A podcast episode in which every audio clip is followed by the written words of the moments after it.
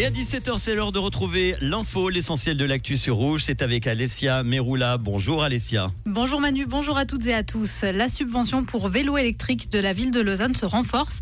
Elle sera aussi prolongée jusqu'en 2026. La subvention classique est maintenue à 15% du prix d'achat et au maximum de 400 francs.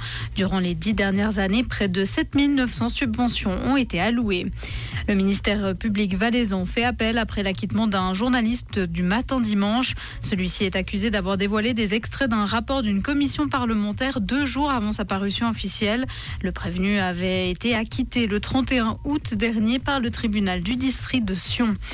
La Suisse va augmenter ses importations de beurre de 500 tonnes d'ici fin décembre. C'est ce qu'a indiqué aujourd'hui l'Office fédéral de l'agriculture. Cette décision fait suite à une demande de l'interprofession du lait qui est soucieuse de répondre à la consommation accrue pendant la période des fêtes de fin d'année.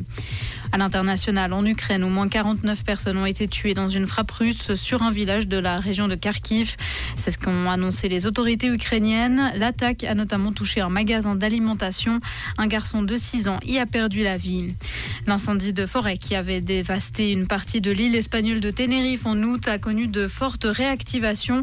Il est passé au niveau 2 sur une échelle de dangerosité de 3 la nuit dernière. C'est ce qu'ont annoncé les autorités locales. La hausse des températures et la levée du vent ont contribué à réactiver les foyers de ce feu de forêt.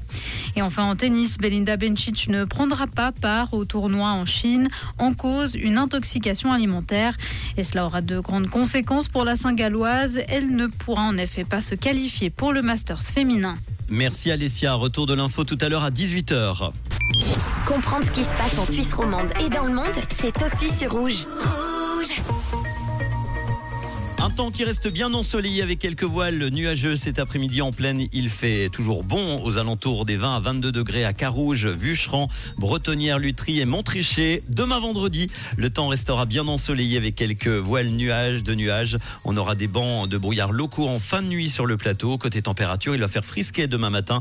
8 à 11 degrés, maximum 21 degrés. N'oubliez pas de prendre quand même une petite veste ou un pull léger. Le beau temps qui restera bien installé en Suisse romande jusqu'à au moins lundi.